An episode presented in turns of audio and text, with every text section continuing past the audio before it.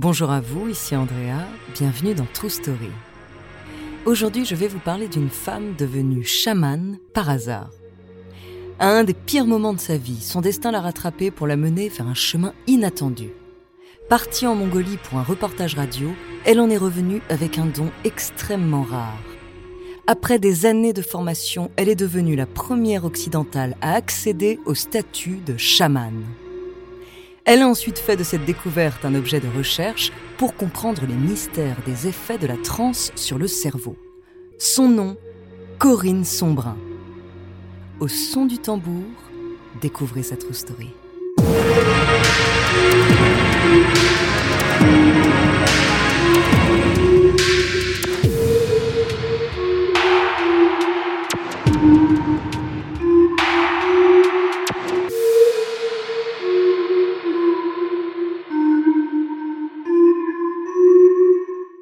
Mais avant de commencer à vous raconter cette histoire extraordinaire, laissez-moi vous présenter notre partenaire. Another day is here and you're ready for it. What to wear? Check. Breakfast, lunch and dinner? Check. Planning for what's next and how to save for it? That's where Bank of America can help. For your financial to-dos, Bank of America has experts ready to help get you closer to your goals. Get started at one of our local financial centers or 24-7 in our mobile banking app. Find a location near you at bankofamerica.com slash talk to us. What would you like the power to do? Mobile banking requires downloading the app and is only available for select devices. Message and data rates may apply. Bank of America and a member FDIC. When you need mealtime inspiration, it's worth shopping Kroger, where you'll find over 30,000 mouthwatering choices that excite your inner foodie. And no matter what tasty choice you make, you'll enjoy our everyday low prices, plus extra ways to save, like digital coupons worth over $600 each week. You can also save up to $1 off per gallon at the pump with fuel points. More savings and more inspiring flavors make shopping Kroger worth it every time. Kroger, fresh for everyone. Fuel restrictions apply.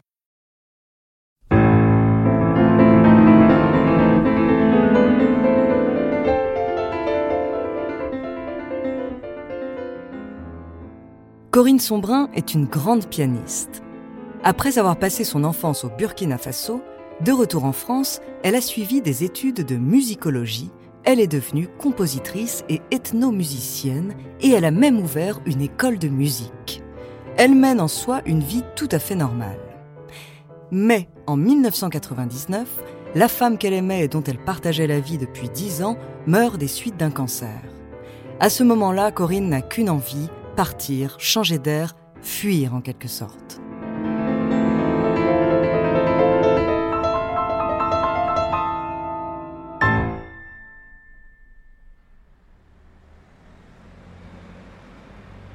Elle quitte donc la France et s'installe à Londres. Là-bas, grâce à ses talents de compositrice, elle travaille pour la BBC, la plus grande radio anglaise. En tant que grande passionnée d'art, elle fréquente de nombreux peintres, et lors d'un vernissage, elle rencontre Francisco Montes, un artiste et chaman péruvien.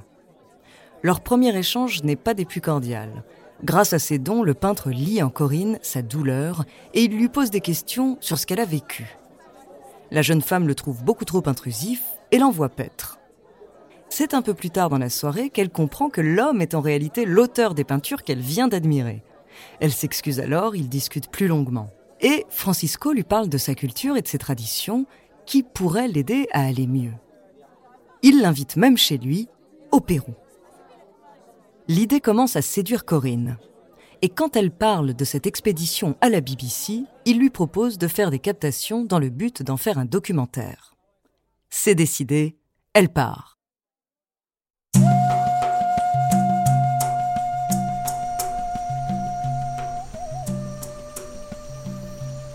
Quelques semaines plus tard, elle se retrouve à Iquitos, en pleine Amazonie.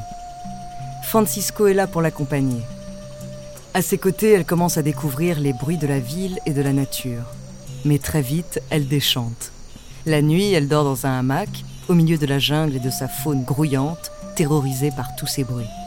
Heureusement, au fil de son séjour avec son ami, elle apprend à connaître les arbres et les plantes, les esprits et les caractères qu'on leur attribue. L'environnement lui devient de plus en plus familier et sa peur disparaît. Francisco s'est également donné pour mission de l'initier à sa culture. Faire découvrir ses coutumes à l'Occident fait partie de son rôle de chaman, mais il veut aussi aider Corinne à aller mieux. Au Pérou, le voyage chamanique se fait grâce à l'ayahuasca, un breuvage à base de lianes aux effets psychotropes. Lors de sa première expérience, Corinne voit sortir des couleurs de la bouche du chaman comme si elle voyait le son. Puis, elle se sent se transformer en sauterelle. Les fois suivantes, elle a d'autres visions de plus en plus riches. Et un jour, finalement, elle voit ce qu'elle a perdu, la femme qu'elle a tant aimée. Celle-ci la pousse alors à faire un choix, la rejoindre ou rester en vie. Corinne choisit la vie. Alors que Francisco lui propose de faire d'elle une chamane, Corinne décide de quitter l'Amazonie avec le sentiment d'avoir réussi à reprendre sa vie en main. De son voyage au Pérou, elle tire un très bon reportage. La BBC World, enthousiaste, lui en commande un autre, toujours sur les traditions chamaniques. Mais cette fois, ce sera en Mongolie. Là-bas, il est beaucoup plus difficile d'accéder aux cérémonies chamaniques. Des années 1920 à 1990, ces pratiques ont été violemment réprimées par le régime communiste soviétique. Il faut donc être invité par quelqu'un. Corinne Sombrin part alors avec une amie interprète d'origine mongole qui va lui permettre d'accéder à ces cercles.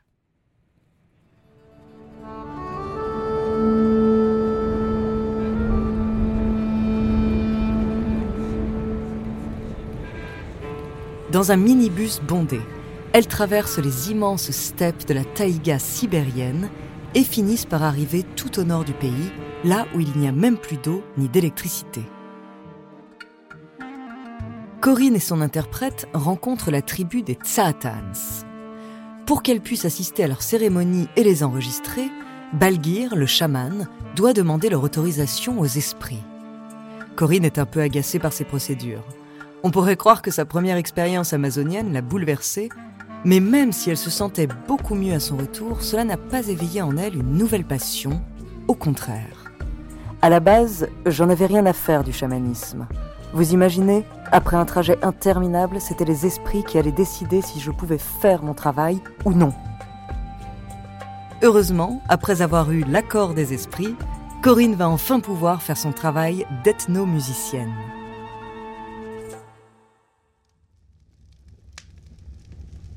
Dans la yourte où une partie de la tribu est rassemblée, Balgir se munit de son tambour. C'est un instrument très lourd, d'au moins 8 kilos. Le chaman commence à taper dessus. Le son est dense, intense. Corinne tend son micro pour ne rien rater. Mais très vite, elle sent son corps réagir. Ses mains tremblent, ses bras s'agitent, elle pousse des cris. Elle a conscience de ce qu'il se passe, mais elle ne contrôle rien. Les Tsaatans pensent qu'elle a peur, il faut la sortir de la tente. Mais elle pousse maintenant des cris de loup. Elle sent son nez comme un museau, ses membres comme des pattes. Le chaman comprend qu'elle est en transe.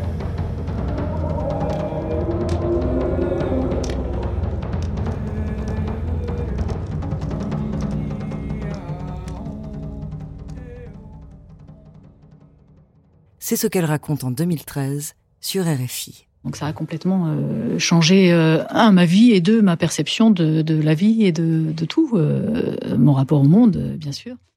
Corinne et les Tsaatans viennent de le réaliser. Elle a le don. Et c'est extrêmement rare. Balgir le chaman en est presque offensé. Conséquence, il va maintenant falloir qu'elle soit formée. Pour cela, elle doit rester avec les membres de la tribu pendant au moins trois ans. Sur le coup, elle refuse. Ce n'est pas la vie qu'elle veut. Mais on lui fait comprendre que cela risque de lui nuire. Si les esprits n'ont pas été très généreux avec elle jusque-là, ne pas accepter son don ne pourra que les fâcher et rendre sa vie encore plus difficile. La menace aurait pu suffire pour faire céder Corinne, mais il y a autre chose, son histoire d'amour de toujours. Durant son séjour, elle se rend compte qu'elle n'a pas encore fait le deuil de sa compagne disparue. Grâce au chamanisme, elle pourrait avoir une nouvelle chance de la revoir dans le monde des esprits. Finalement, elle accepte donc son destin. Corinne va devenir chamane. Elle ne peut tout de même pas rester trois ans en Mongolie tout de suite. Elle rentre donc d'abord à Londres, puis en France. Son entourage a du mal à comprendre son choix. Quand j'en ai parlé à mon médecin de retour en France, il m'a donné la carte du psychiatre. Du coup, j'avais le choix entre une culture que je ne connaissais pas et qui me faisait peur, et une société qui me disait que j'étais folle.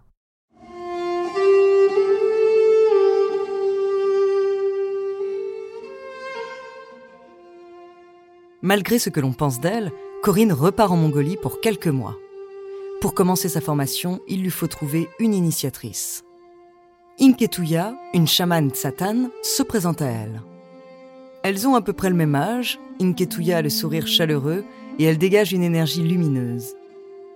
Corinne ne parle pas un mot de mongol et la chamane ne parle pas un mot d'anglais. Et pourtant, un lien se tisse entre elles. Après avoir demandé l'accord des esprits, Inketuya devient donc l'initiatrice de notre musicienne. Plutôt que de rester pendant trois ans, Corinne va faire plusieurs longs séjours chez les Tsaatans. Alors qu'elle pensait suivre des cours comme à l'école, en prenant des notes et en posant des questions, la Française est très surprise. En fait, elle vit simplement avec eux. Tous les jours, quand elle demande quand va commencer son enseignement, Inketuya lui répond Demain. Et en attendant, Corinne coupe du bois, traite les rênes et apprend à préparer la viande pour se nourrir. Il faudra du temps avant que la chamane lui apprenne tous les rites et les cérémonies de sa culture. Au début, Corinne ne comprend pas à quoi tout cela va l'amener. Mais au fil des cérémonies, elle prend conscience de ses pouvoirs. Pendant un état de transe, elle voit des choses dans le corps d'une femme qui se tient à côté d'elle, et elle a des visions qu'elle arrive à interpréter. Elle revoit même son amoureuse. C'est ce qu'elle a raconté sur France Inter il y a quelques années. En fait, les choses arrivent quand on est prêt à les vivre. c'est la différence entre nous, notre, impatience occidentale et, leur, euh, et leur façon de percevoir euh, bah, la cohérence entre le temps, l'environnement. Euh. Au bout de huit ans, Corinne Sombrin devient la première occidentale à accéder au statut de Oudgan, le terme désignant les femmes ayant été formées aux traditions chamaniques mongoles.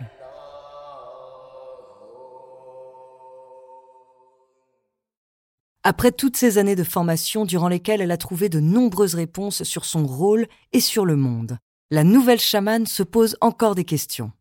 Les trans qu'elle vit en particulier l'intriguent énormément. J'ai voulu comprendre scientifiquement ce que le tambour provoquait dans mon cerveau pour me mettre dans cet état. À 40 ans, on pense se connaître et d'un coup, on se transforme en loup. Pour cela, elle a d'abord commencé par étudier seuls les sons du tambour qui induisent la transe. En musicienne expérimentée, elle a identifié ceux qui fonctionnaient le mieux sur elle, elle les a réenregistrés, puis elle l'a fait écouter à ses proches. Alors qu'elle était convaincue que tout le monde pouvait accéder à la transe, ses cobayes, eux, s'endormaient. Mais Corinne Sombrin ne lâche pas l'affaire. Il lui faut vérifier cela de manière scientifique pour démonter les idées reçues sur cet état de conscience qui n'est vu que comme une pratique folklorique.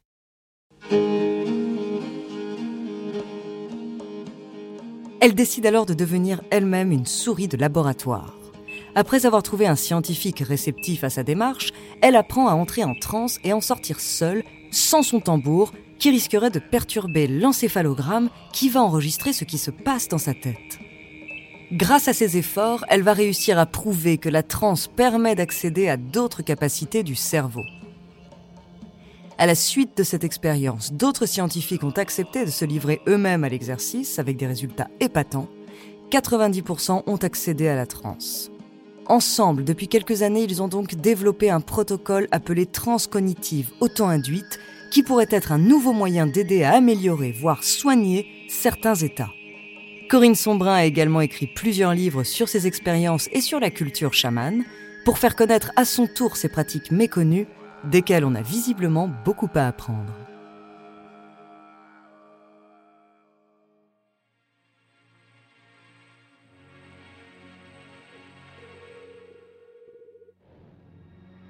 Merci d'avoir écouté cet épisode de True Story. La semaine prochaine, je vous parlerai d'un vaisseau fantôme entouré de mystères. En attendant, n'hésitez pas à nous faire part d'histoires que vous aimeriez entendre sur votre plateforme d'écoute préférée ou alors via la page Instagram ou Twitter de Bababam. Nous nous ferons un plaisir de les découvrir.